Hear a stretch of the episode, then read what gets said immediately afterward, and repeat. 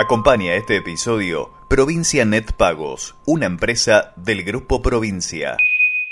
Cheque en blanco, acá y ahora.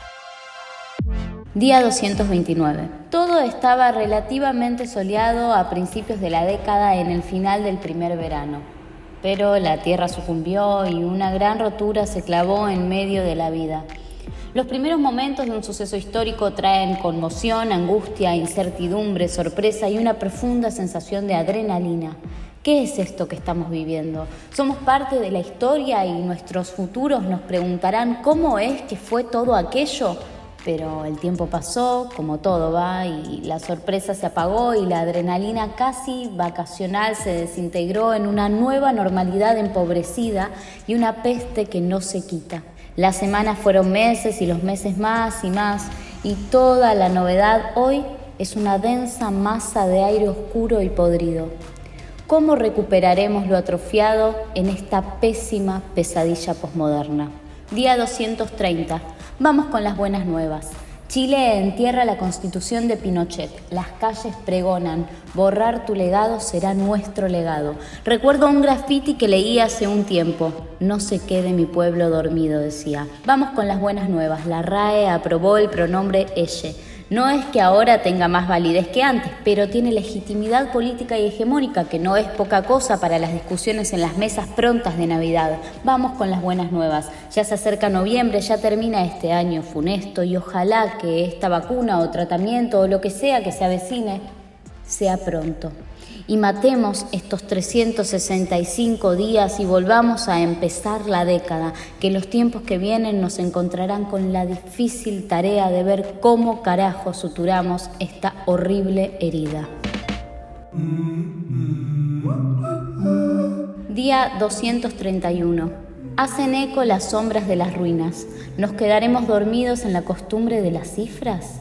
¿Cómo llega una humanidad entera a acostumbrarse a las muertes? ¿Cómo se instala una tragedia y deja de ser suceso para ser el estado de las cosas? ¿Cuándo un hueco se transforma en un número? ¿Las ausencias, los cementerios, algún día se quedarán sin lugar?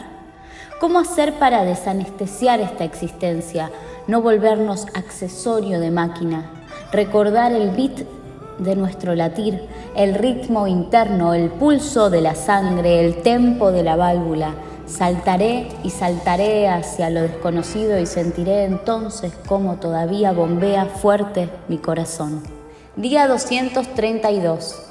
¿Será que ya será tarde para quemar las pantallas, para volver a lo artesanal? Quiero esquivar los cables, desprenderme del chupete electrónico, darle batalla con las mejores armas de fuego a esta ansiedad.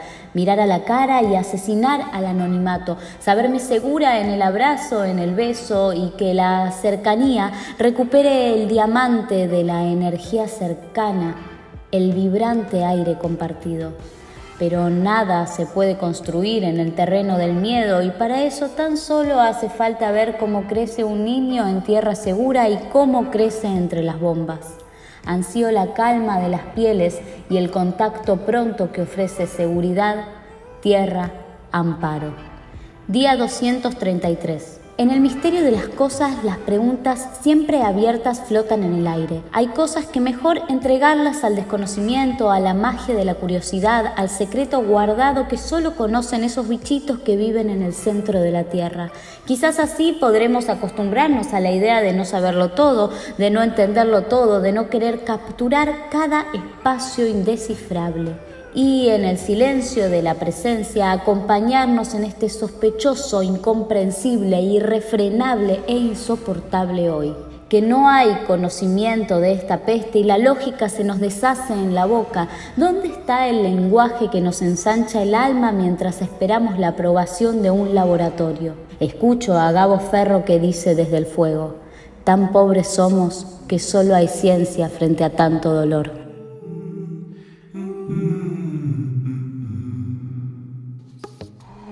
Día 234. Extraño subirme a un colectivo. Me reencontré con un cuadernito azul en el que tengo escritas algunas frases en los asientos del 55, 110, 39, 15, 111, 160. La felicidad puede estar en la próxima parada. Silvia, te amo pero me aburrí. Deseo que Sophie sea mi esposa. Se va a caer. ¿Para qué sirve la sed? Violencia es el precio de la comida. Un sueño kamikaze. Egresados 2008 los odio a todos. Tantas veces agradecí estos mensajes del más allá o más acá como botellas en el mar que las encuentra quien sea y es esta poesía en colectivo el deseo de esta ciudad, las cartas anónimas que han sido leer. ¿Qué dirá ahora la gente en los asientos del 41 en los que una vez escribí o quise hacerlo? Este colectivo me está llevando al futuro. Día 235. Espero morirme rebelde. Espero morirme vieja. Espero morirme olvidando todo lo que dolió y dejándome ya en paz. Espero morirme habiendo comido una buena cena o un desayuno.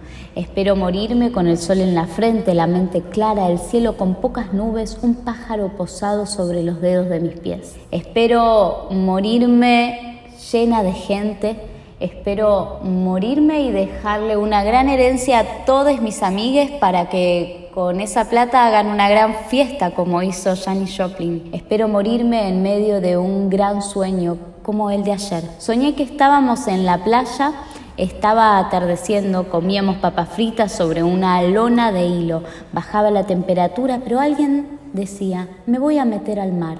Y yo pensaba, ¿qué más da el frío que tendré después? No vine hasta acá para quedarme en la orilla. Me levanté y escribí, espero no morirme en las orillas de este mundo. Sábado otra vez, me levanto temprano, escucho cheque en blanco, pienso, no siempre se choca andando a contramano. Cheque en blanco, un programa de radio que te escucha.